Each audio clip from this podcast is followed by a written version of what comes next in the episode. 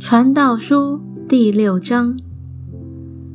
我见日光之下有一宗祸患压在人身上，就是人蒙神赐他资财丰富尊荣，以致他心里所愿的一样都不缺，只是神使他不能吃用，凡有外人来吃用，这是虚空，也是祸患。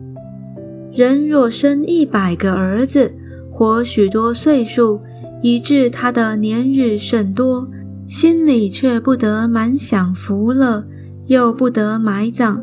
据我说，那不到其而落的胎比他倒好，因为虚虚而来，暗暗而去，名字被黑暗遮蔽，并且没有见过天日，也毫无知觉。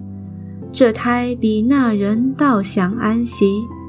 那人虽然活千年，再活千年，却不享福。众人岂不都归一个地方去吗？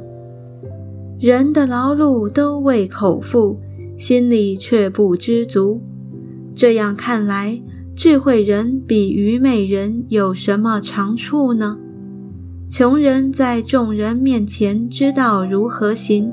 有什么长处呢？眼睛所看的比心里妄想的倒好，这也是虚空，也是捕风。先前所有的早已起了名，并知道何为人，他也不能与那比自己力大的相争，加增虚浮的事盖多，这与人有什么益处呢？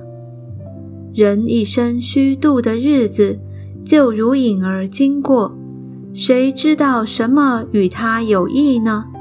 谁能告诉他身后在日光之下有什么事呢？